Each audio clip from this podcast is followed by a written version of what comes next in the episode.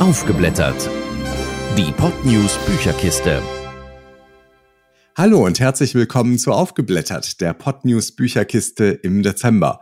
Und ich sag erstmal ho ho ho, Annabelle.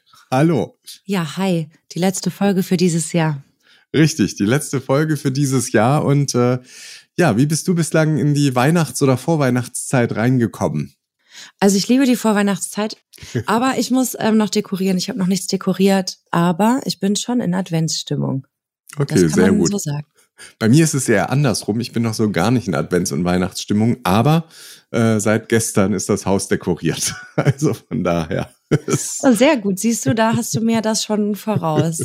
es geht voran. Das Einzige, was wir noch nicht hingehängt haben, weil wir da momentan die Ersten wären, ist draußen mit der Beleuchtung. Weißt du, so ein paar äh, Dinger, so den ein oder anderen äh, Baum beschmücken mit Lichterketten. Wobei man das dieses Jahr ja vielleicht auch wegen der gesamten Energiedebatte etwas so runterfährt. Aber nichtsdestotrotz, so zwei Lichterketten lassen wir uns dann trotz allem nicht nehmen. Die werden noch auf die Bäume gemacht und dann ist das auch erledigt. wir haben jetzt aber nicht so einen riesen Weihnachtsmann oder sowas, so typisch amerikanisch amerikanisch, so diese so, nee. Leuchtdinger oder so. Wobei ich finde das ja richtig cool, ne? Auch so riesen Weihnachts- oder Schneemänner, die auf dem Dach stehen. Ich liebe ja sowas, aber. Äh, ich liebe das auch. Ich finde das total schön.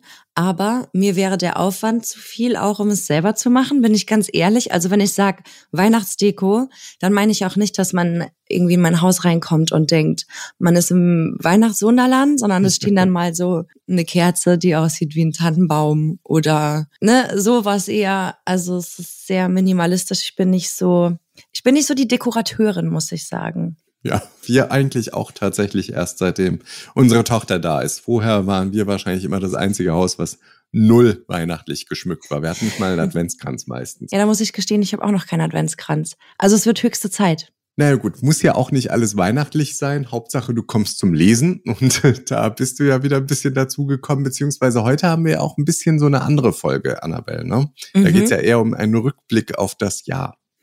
Genau, wir starten mit einem kurzen Rückblick. Was ist so Neues rausgekommen 2022?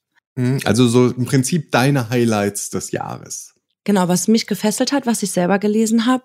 Aber es sind auch Bücher dabei, die ich nicht selbst gelesen habe, aber die für mich super spannend klingen. Und vielleicht ähm, ist der eine oder andere noch auf der Suche nach Weihnachtsgeschenken und da kann man sich vielleicht ein paar Ideen abholen. Keine Ahnung, auf jeden Fall. Ja, gab es viele gute Bücher dieses Jahr. Und im zweiten Teil führen wir ein Autoreninterview wieder. Das haben wir ja schon mal gemacht im Oktober, glaube ich, ne? Ja. Ähm, das machen wir dieses Mal auch. Und zwar geht es dieses Mal um einen Fantasy-Roman. Ein modernes Rumpelstilzchen, so viel kann man ja genau, schon mal genau. verraten. Genau. Gut, dann starten wir durch mit äh, deinen persönlichen Highlights. Vielleicht fängst du einfach mal an. Was war denn so für dich eines der Bücher im Jahr 2022? Also es gab ganz viele Bücher, die mich echt gefesselt haben und die mich auch sehr überrascht haben, die ich kaum weglegen konnte. Eins davon war auf jeden Fall Desmond Chum, chinesisches Roulette. Ja, das hat mich echt lange nicht losgelassen. Also da gibt der Autor in einer Art Biografie Einblicke in die chinesische Machtelite, zeigt auf, wie der Staat funktioniert, wie, wie aber auch die Gesellschaft funktioniert und ähm, wie sich die politische, wirtschaftliche und gesellschaftliche Situation in China im Laufe der letzten Jahrzehnte so geändert hat. Dreh- und Angelpunkt des Buches ist aber tatsächlich seine Ex-Frau, Sie ist oder war nämlich erfolgreiche Unternehmerin in Beijing und hat ihm den Zugang zu der chinesischen Machtelite überhaupt erst ermöglicht. Das erzählt er.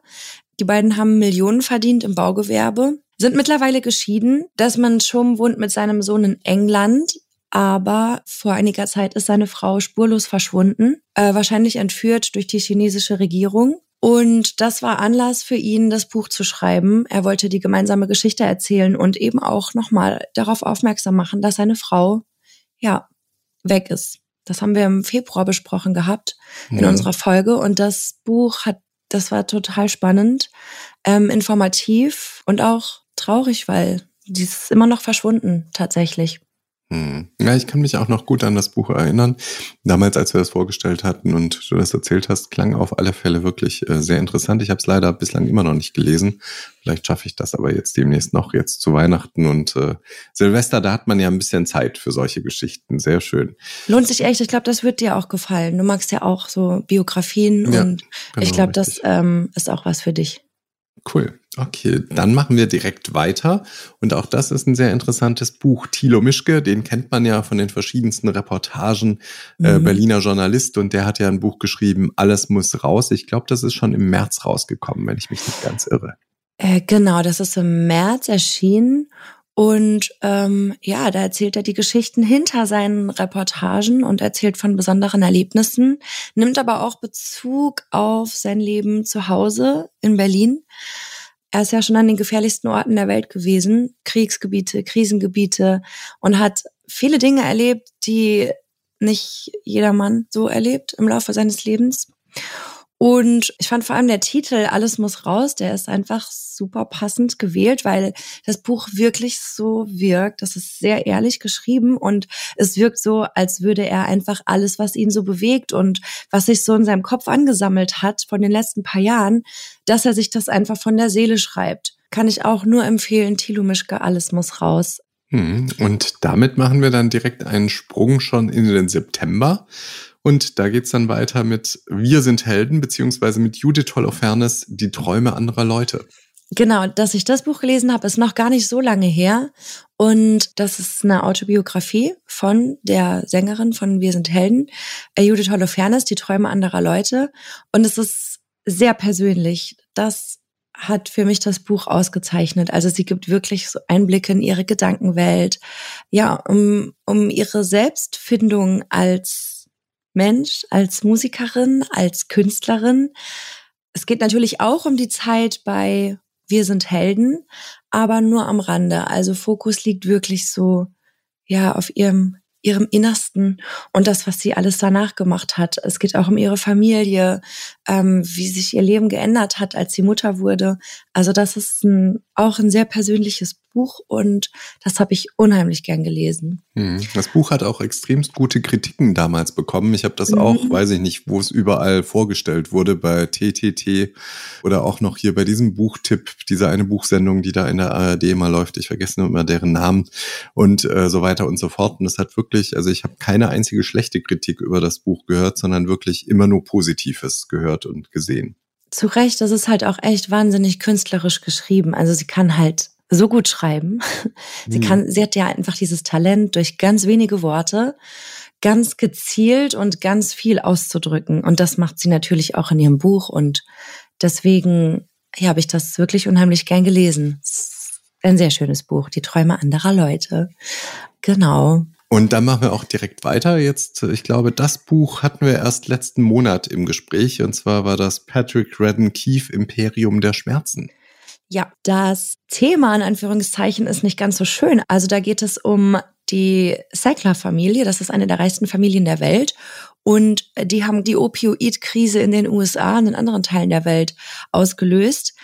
Das Buch ist geschrieben von einem Investigativjournalisten und ist wirklich ein sehr ausführliches Familienporträt. Und es geht eben auch um die Machenschaften eben dieser Familie. Es ist eine Mischung aus Familienepos, aber auch einfach Real-Life-Drama, wenn man das so sagen kann. Also das kann man sich kaum ausdenken, was er da erzählt. Das ist wirklich auch super gut geschrieben, total nüchtern, total neutral. Und ja, ich habe auch an vielen Stellen tatsächlich gegoogelt, weil ich die Leute vor Augen haben wollte, um die es im Buch geht. Ähm, kann ich auch nur empfehlen, Imperium der Schmerzen. Das ist, wie gesagt, für jeden und jede was, die vor allem auf solche Familiendramen stehen und solche Familiengeschichten. Ähm, weil da geht's wirklich von Anfang bis jetzt um die Familie Sackler. Und wer das nochmal ganz ausführlich hören möchte, der muss sich einfach nur die letzte Folge unseres Podcasts anhören. Genauso wie auch das andere Buch, äh, da ging es nämlich auch letzten Monat drum, Bob Dylan, die Philosophie des modernen Songs. Ja, das ist so eine persönliche Sache. Ich bin ja sowieso großer Bob Dylan-Fan, also auch von seiner Musik.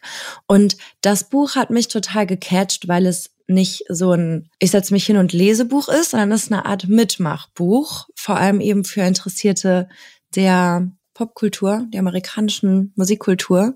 Also da beschreibt er ja in Essays und mithilfe verschiedener Bilder 66 Songs, unterschiedliche Genres von den 20ern bis in den 70ern. Und die meisten Lieder kannte ich tatsächlich nicht. Also das war wirklich so ein Buch zum Eintauchen und Neues entdecken. Ähm, das ist kein theoretischer Text, wie man sich das vielleicht mit dem Titel Die Philosophie des modernen Songs denken würde. Also man muss sich Zeit nehmen, die Songs anhören, die Texte dazu lesen. Ich gehe da tatsächlich so vor und man taucht ein in ganz viel Musik und deswegen hat mich das Buch auch so beeindruckt. Immer noch, wie gesagt, das muss man langsam durchgehen. Das ist kein Buch, was man einfach so an zwei Wochenenden liest oder so. Hm. Und damit kommen wir dann noch zu anderen Büchern, die du hier noch ausgesucht hast. Das hatten wir auch besprochen, beziehungsweise da hatten wir sogar auch ein Interview mit Annette Rosenfeld oder Dr. Annette Rosenfeld mit Lust zu dir. Ja, weil das so ein ganz anderes Thema ist, wollte ich damals auch das Interview mit ihr führen. Und zwar ist sie Sexualtherapeutin und es geht darum, dass wir uns von der Scham befreien müssen, wenn es um das Thema geht, weil Sexualität was ganz Natürliches ist. Und sie beschreibt eben in dem Buch, ähm, wie wir unsere eigene Sexualität annehmen und entdecken können. Das soll unseren Partnerschaften helfen, aber auch vor allem in der Beziehung zu uns selbst. Also der Untertitel ist Sexualität als Schlüssel zur Selbstliebe und das sagt eigentlich schon alles. Das Buch hat sich auch sehr gelohnt zu lesen. Auch sehr empfehlenswert. Genau, so viel zu den Büchern, die wir besprochen hatten. Und dann habe ich noch ein paar Bücher rausgesucht, die ich selbst nicht gelesen habe, die aber auch unheimlich spannend klingen und die auch ähm, gute Kritiken hatten und die auch in den Bestsellerlisten waren. Das ist zum Beispiel von Tim Pröse Jahrhundertzeugen. Und zwar führt er da Gespräche mit 18 der letzten Zeitzeugen der Nazizeit. Hm, okay. Ähm, ist wohl ähm, auch total nüchtern geschrieben, ähm, auf der einen Art, aber auch soll auch sehr einfühlsam sein, habe ich gelesen. Die Menschen erzählen da jeweils einfach ihre Geschichte und was sie erlebt haben.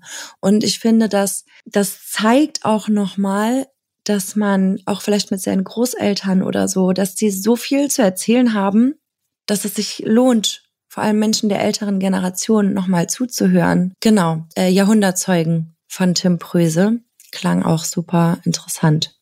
Mhm. Und dann hast du noch einen alten Bekannten rausgesucht, Sebastian Fitzek. Ja, ich bin ja eigentlich kein so Thriller-Fan, muss ich sagen. Und die Bücher von Fitzek, also ich verstehe, warum Leute die mögen. Ich bin jetzt nicht der größte Fan, aber dennoch fand ich das Thema super interessant und zwar Mimik hat er veröffentlicht 2022. Und zwar geht es da um eine Mimikresonanzexpertin, also jemand, der in, der Mimik anderer Menschen lesen kann. Hm. Und die hat mit Gedächtnisverlust zu kämpfen, aber muss der Polizei trotzdem helfen, einen brisanten Fall zu lösen. Und zwar ist sie in dem Fall selbst die Täterin. Oha, okay. Das weiß man aber von Anfang an, ja. Es stand so in der Beschreibung. Ich habe es nicht gelesen. Also Gut. soll wohl nicht Fitzeks bestes Buch sein, ja. aber das Thema soll spannend umgesetzt sein. Da hat er nämlich zum Beispiel auch mit dem führenden Mimik- und Körpersprache-Experten im deutschsprachigen Raum zusammengearbeitet für. Also mhm. wer auf Thriller steht, äh, das ist da dann bestimmt was. Klingt auf alle Fälle nach einem spannenden Storyboard, das mhm. stimmt. Und dann geht's weiter mit Die Erinnerungsfälscher. Was ist das denn? Ja, das ist auch in den Bestsellerlisten zu finden. Und zwar ist das die Lebensgeschichte eines geflüchteten Irakers, der in Deutschland lebt und der zurück nach Bagdad reist und dort dann seine verdrängte Lebensgeschichte und die Flucht aufarbeitet. Das soll auch total mitreißend sein, das Buch, und ein nicht loslassen. Ich habe fest vor, das noch zu lesen tatsächlich. Also es ist auch keine wahre Geschichte, es ist ein Roman, aber der soll einfach sehr gut geschrieben sein. Genau wie die Kinder sind Könige. Und zwar geht es da um das Kind einer Influencerin, das vermisst wird. Das Kind war aber, was die Polizeiarbeit ein bisschen schwer macht, ständig auf Social-Media-Kanälen präsent. Hm, ähm, es gibt okay. ja da diese Familieninfluencer und Influencerinnen mhm. und äh, die Protagonistin ist eben so eine. Und das Buch, das soll so ein paar ethische und moralische Fragen aufbringen und beschäftigt sich eben mit dem Thema Social Media und Kinder und mit den Persönlichkeitsrechten. Ich finde, das klingt auch richtig gut. Ist aber ein Roman, ähm, ja? Oder? Ist auch ein Roman, genau. Mhm. Genau, das ist ähm, fiktiv. Was nicht fiktiv ist, ist, das habe ich auch noch nicht gelesen, aber ich werde es zu Weihnachten verschenken. Okay. Ist ähm, von Marietta Slomka, Nachts im Kanzleramt, alles, was man schon immer über Politik wissen wollte. Klingt auf alle Fälle spannend. Ich meine, wenn jemand ganz nah dran ist, dann ja die Journalisten. Und Marietta Slomka ist da ja jetzt bei Leibe keine Unbekannte. Äh, exakt das. Also sie erklärt, wie Politik funktioniert und erzählt wohl auch ganz viele Anekdoten und hat viele Einblicke einfach in die deutsche Politiklandschaft. Genau. Das klingt auch ganz gut und äh, wie gesagt, ich werde es an Weihnachten verschenken. Okay, also das ist dann erstmal sozusagen dein, äh, deine persönlichen Highlights aus dem Jahr 2022. Mhm. Wir haben aber auch noch etwas ganz Aktuelles, du hast es ja vorhin schon mal angedeutet, und zwar geht's da um etwas für Fantasy-Fans. Und darüber sprechen wir jetzt, beziehungsweise direkt mit dem Autor. Den Spruch, ach wie gut, dass niemand weiß, ich glaube, den kann so ziemlich jeder und jede vollenden. Und äh, Christian Handel hat quasi eine Neufassung von Rumpelstilzchen geschrieben. Schattengold erscheint am 1. Dezember. Ähm, und wir sprechen jetzt mit ihm über allgemein Fantasy-Romane und vor allem natürlich sein neues Buch Schattengold. Christian Handel, hallo. Hallo, ich freue mich, dass ich da sein darf. Hi. Ja, also zuerst mal zu dir. Schattengold ist ja nicht dein erster Roman. Ähm, dein Debüt Rosen und Knochen, der ist ja schon 2017 erschienen. Du schreibst allgemein Fairy Tale Fantasy Romane, aber auch Bücher für junge Erwachsene. Und du bist auch noch Herausgeber von jährlich erscheinenden Märchenanthologien. Aber eigentlich, und das fand ich super spannend, als ich ähm, mich da so ein bisschen über dich eingelesen habe, hast du eine Ausbildung zum Bilanzbuchhalter gemacht. Wie passt das denn zusammen? Also wie wird man denn vom Bilanzbuchhalter zum Fantasy-Autor? Also im Grunde bin ich eigentlich den anderen Weg gegangen, könnte man fast sagen. Und zwar haben mich ähm, Fantasy-Romane, das Lesen allgemein und auch Märchen schon immer interessiert. Also Märchen sagen, das waren so, meine Eltern haben ja auch vorgelesen, erinnere ich mich dann.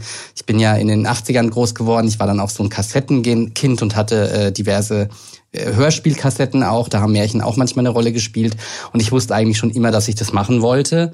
Aber ähm, wie das so ist, ähm, mir war auch relativ schnell klar, dass so ein kreativer Beruf manchmal so seine Tücken hat und dass das vielleicht gar nicht verkehrt ist, nochmal was, ähm, ich sag mal, traditionell Solides in der Hinter äh, Hand zu haben. Und dann habe ich erst eine kaufmännische Ausbildung gemacht nach der Schule und dann eben nochmal den Bilanzbuchhalter drauf gesattelt. In die Buchhaltung bin ich irgendwie gerutscht. Das ist irgendwie bei der Ausbildung so passiert, weil nach der Ausbildung dann gleich ähm, jemand an der Stelle gebraucht wurde und habe dann auch festgestellt, dass es mir Spaß macht und dass ich auch Lust hatte, da nochmal weiterzumachen.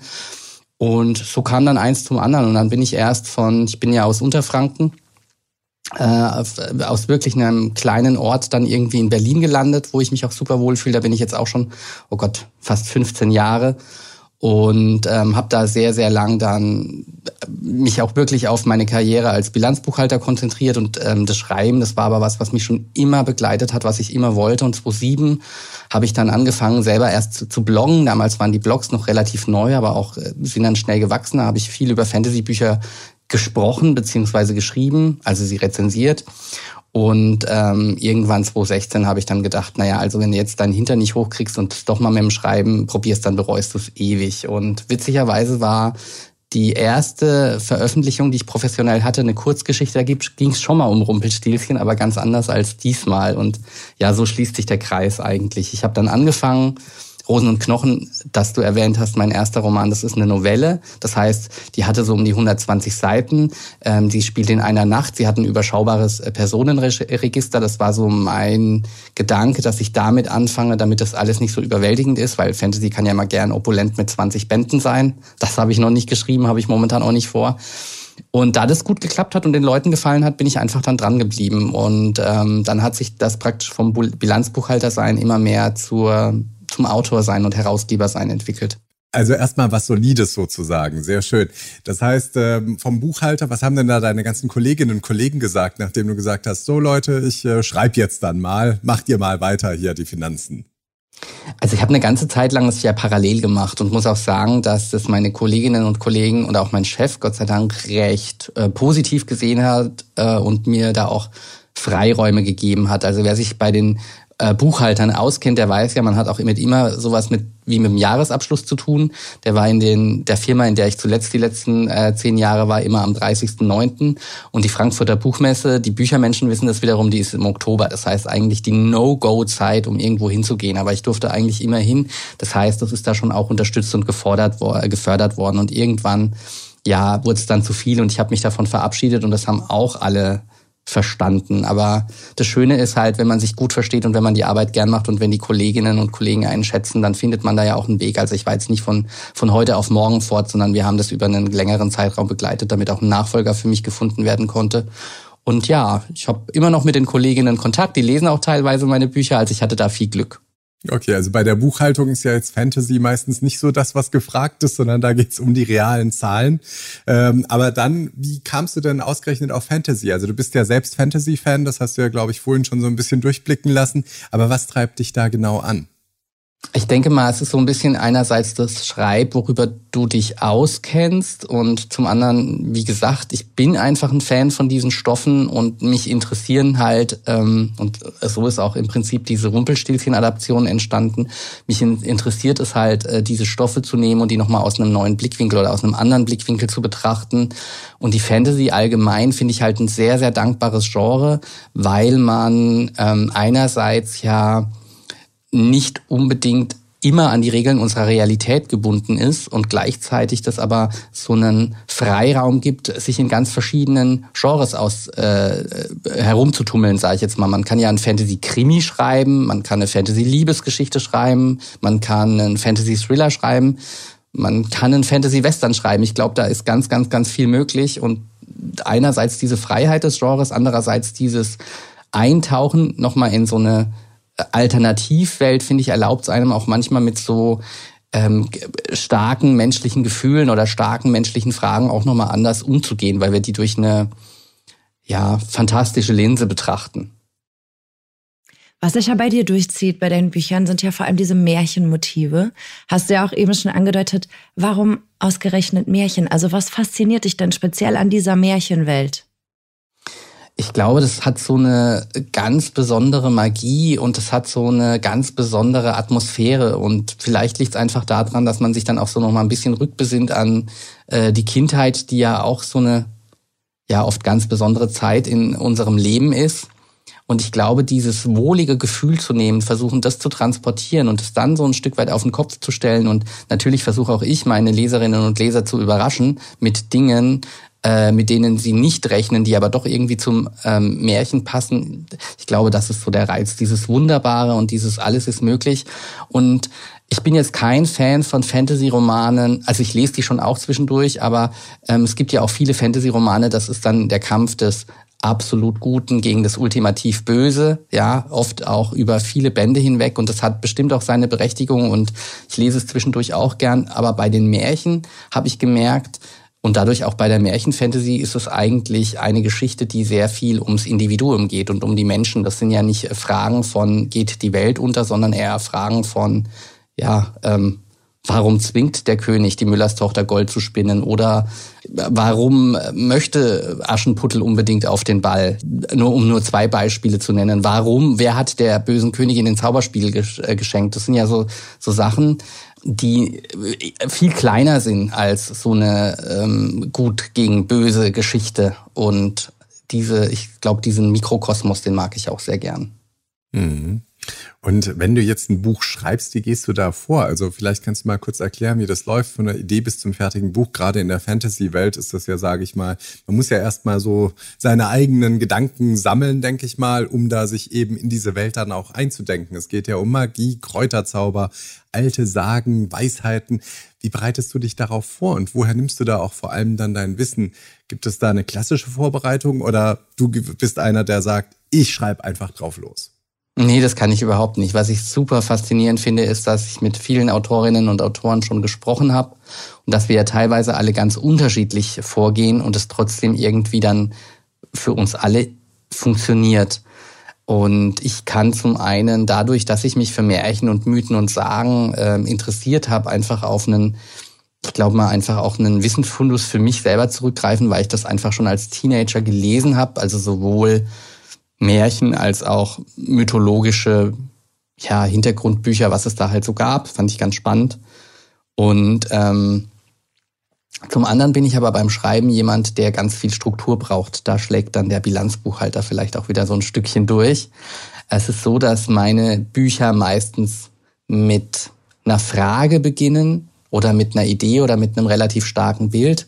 Jetzt bei Schattengold war der Moment, dass ich mich gefragt habe, was wäre eigentlich, wenn die Müllers Tochter Rumpelstilzchen selbst mit Hilfe schwarzer Magie beschworen hätte?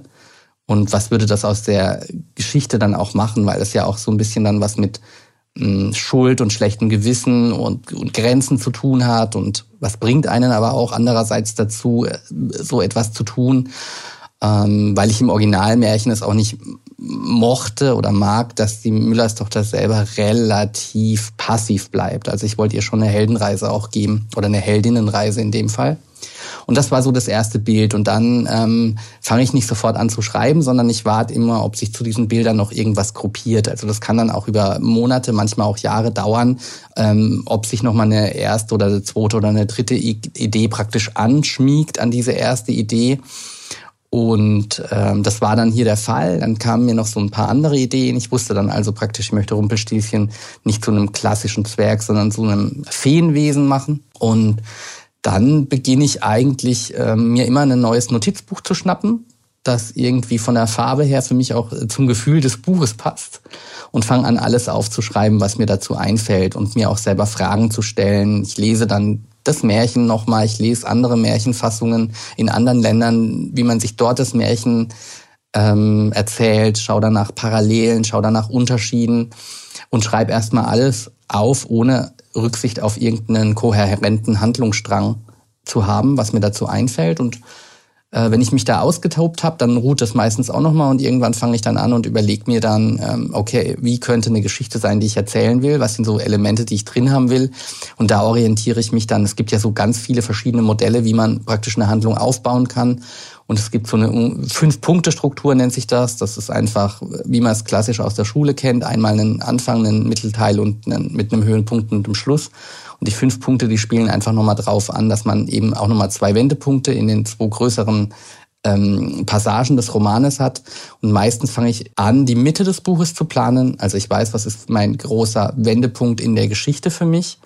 Und dann springe ich ans Ende und überlege mir, wie möchte ich, dass der Roman aussehen soll. Und wenn ich mein Ende kenne, dann weiß ich auch meistens relativ schnell, wie mein Anfang sein soll, weil in Geschichten ist es uns allen ja, glaube ich, sowohl als Leserin oder Leser als auch als Autorin oder Autor wichtig, dass sich eine Figur auch so ein bisschen entwickelt, dass sie ich habe es mal in einem, in einem Schreibratgeber gelesen, das fand ich auch sehr schön, dass eine unperfekte Person am Ende ein bisschen weniger unperfekt ist. Das finde ich ein sehr schönes Bild. Ähm, und äh, dadurch, dass ich eben weiß, wie ein Buch ausgehen soll, kann ich mir dann überlegen, wie ist so eine Figur am Anfang und daraus ergibt sich dann vieles. Dann dreht sich natürlich um die Welt, dann geht es um die Figuren und man überlegt, wer sind so handelnde Figuren, was sind es so für Charakterzüge, in welchem Familienverhältnis stehen die und, und, und. Und dann geht es irgendwann ans Schreiben, genau. Ja, das fand ich bei Schattengold auch, das ist wirklich exakt, wie du sagst, das war auch mein Gedankengang. In der Originalgeschichte Rumpelstilzchen ist die Müllers Tochter sehr passiv und das alles passiert ihr. Und in Schattengold ist sie wirklich die handelnde Person und wirklich der Dreh- und Angelpunkt. Ähm, warum hast du dich dann ausgerechnet aber für die, diese Rumpelstilzchen-Geschichte ähm, entschieden? Also ich finde wirklich, dass großartig gemacht mit diesem Dämonenhaften und diesem ganzen Mysterium dahinter. Also es ist auch, wie du sagst, ne, es geht viel mehr ins Detail. Was sind denn die Hintergründe? Wie könnte es dazu gekommen sein? Aber warum ausgerechnet diese Rumpelstilzchen-Geschichte? Vielen, vielen Dank erstmal. Und ja, warum? Wenn man das immer so sagen könnte, wie das mit der Imagination läuft oder mit den Einfällen, die man hat. Ich glaube, Rumpelstilzchen ist schon immer ein Märchen, das mich äh, sehr interessiert hat. Dann klar hat es natürlich auch noch geholfen, dass ich davon ausgegangen bin schon, dass ganz viele Leserinnen und Leser das Originalmärchen kennen. Weil wenn man eine Märchenadaption schreibt und das Märchen bricht und hoffentlich auch so ein paar Überraschungen noch parat hat, dann hilft es natürlich, wenn jemand die Originalvorlage kennt und das nicht alles völlig neu für jemanden ist. Das heißt, das war, hat natürlich eine Rolle gespielt. Und dann ähm, ja, weil ich halt über Rumpelstilzchen auch nachgedacht habe. Und ich meine, das Originalmärchen, das beantwortet ja nie die Frage, warum will er eigentlich unbedingt das Kind der Königin? Also was will er mit diesem Kind? Das ist ja im Vergleich zu einem goldenen Ring und einer Halskette ein, ein menschliches Wesen. Und das könnte einmal sehr dämonische Gründe haben und andererseits könnte es natürlich auch sehr, ich sag mal, menschliche äh, ersatzelternmäßige Gründe haben. Und dann bin ich irgendwie auf die Geschichte mit den Wechselbälgern, mit den Feen gestoßen. Also man hat ja früher manchmal geglaubt, ich weiß nicht, wer das weiß, dass Feen Kinder aus den Wiegen stehlen und dafür einen Wechselbalg zurücklassen, das nicht das echte Kind ist. Und ähm, dann habe ich mir einfach Gedanken gemacht, was könnten seine Gründe sein und so kam dann eins zum anderen. Also ich kann dir jetzt gar nicht genau sagen, warum musste es unbedingt Rumpelstilzchen sein. Es hat sich einfach richtig angefühlt und einfach, als ich über das Märchen nachgedacht habe, kamen mir ganz viele Ideen und das ist dann halt immer ein guter Indikator. Mhm. Also du hast es jetzt schon immer mal wieder so ein bisschen angedeutet, aber vielleicht, wenn du es nochmal so ganz kurz aufs Wesentliche bringen musst, worin unterscheiden sich denn so das originale Märchen und dein Roman dann am Ende? Äh, zum einen das, was ich eben sagte, ist, dass ein Märchen ist immer voller relativ schablonenhafter Figuren. Die sind immer sehr schwarz-weiß gezeichnet, weil Märchen so funktionieren. Und mein Roman unterscheidet sich dahingegen, dass hoffentlich die meisten auftretenden Figuren auch ähm, mehrdimensionale Charaktere sind mit ihren Beweggründen, ihren Wünschen und ja ihren Agendas, sage ich jetzt mal.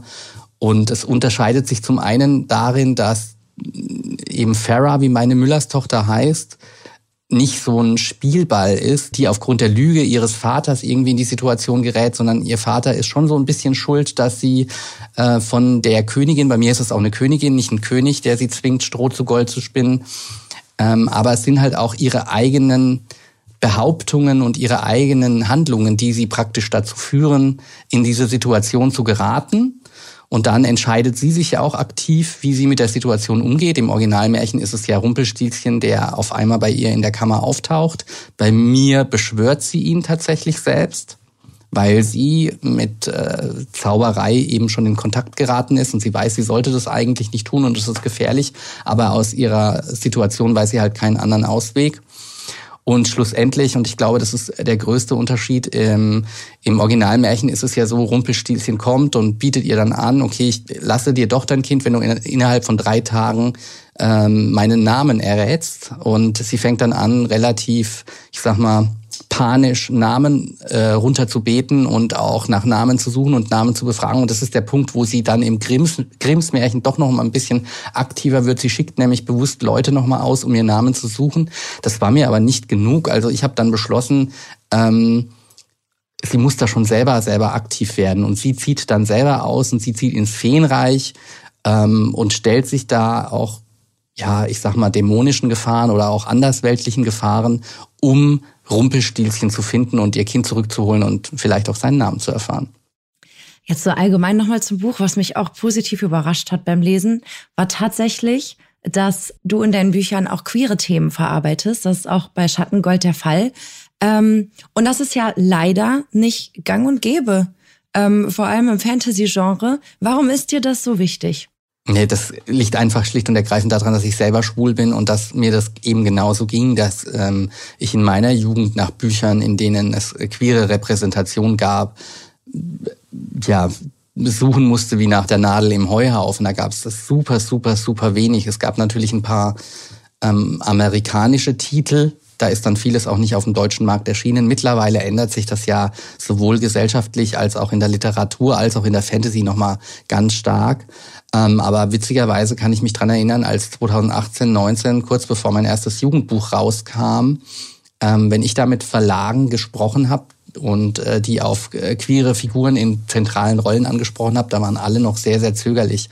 Und mittlerweile ist es viel offener geworden. Das ist sehr schön. Aber warum es mich interessiert, ist halt, weil ich selber und mein Umfeld halt auch queer ist. Und ich finde es wichtig, das in den Büchern zu zeigen. Zum einen, weil ich wirklich glaube, dass Geschichten wichtig sind und dass auf so eine unterhaltsame Weise man viele Themen gesellschaftliches, jetzt nicht nur die Queerness, aber jetzt in meinem Fall vielleicht auch schon, ähm, den Leuten nochmal näher bringen kann, ohne dass es so die Holzhammer-Methode ist. Und weil natürlich ich auch hoffe, dass äh, Leserinnen und Leser, die selber danach suchen, das natürlich auch in den Büchern finden. Und tatsächlich verirrt sich ja dann doch die eine oder andere E-Mail oder der eine oder andere Leserbrief dann zu mir, wo genau das drinsteht, wo das wirklich auch, ich meine, du hast es vorhin schon erzählt, ich schreibe auch Jugendbücher, ähm, wo auch eine Jugendliche oder ein Jugendlicher das dann liest und ähm, positiv davon irgendwie berührt worden ist. Und das ist natürlich ein wahnsinnig schönes Geschenk.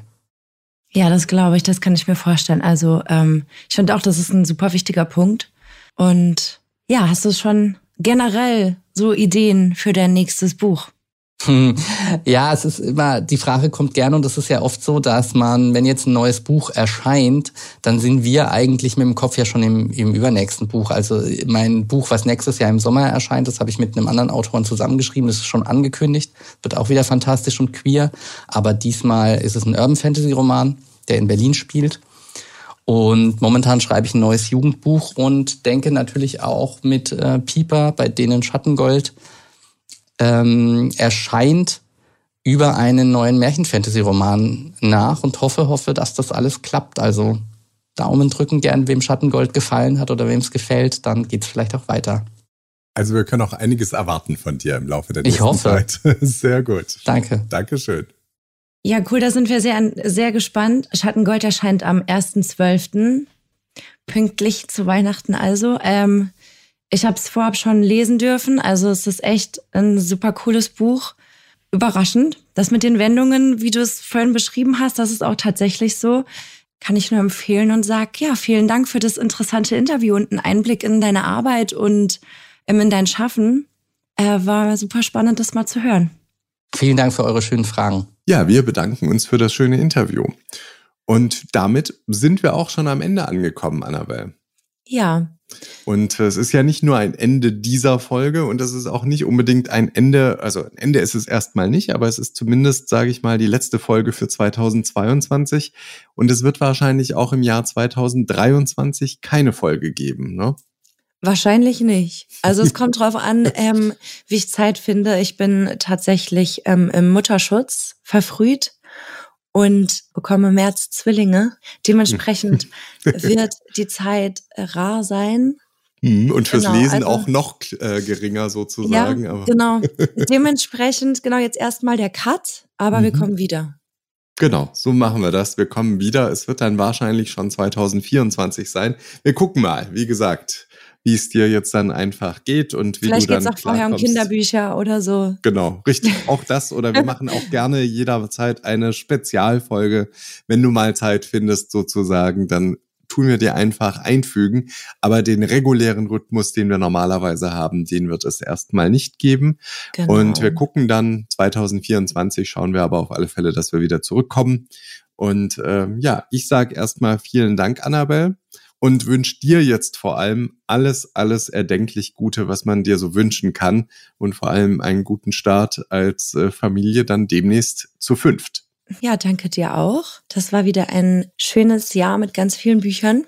Und genau, wir hören uns bald wieder. So machen wir das. Alles Gute dir, Annabelle, und bis ganz bald. Danke. Tschüss. Tschüss. Aufgeblättert die Podnews Bücherkiste. Jeden ersten Mittwoch im Monat neu. Alle Folgen und weitere Podcasts auf podnews.de und allen wichtigen Podcast-Portalen. Mehr fürs Ohr.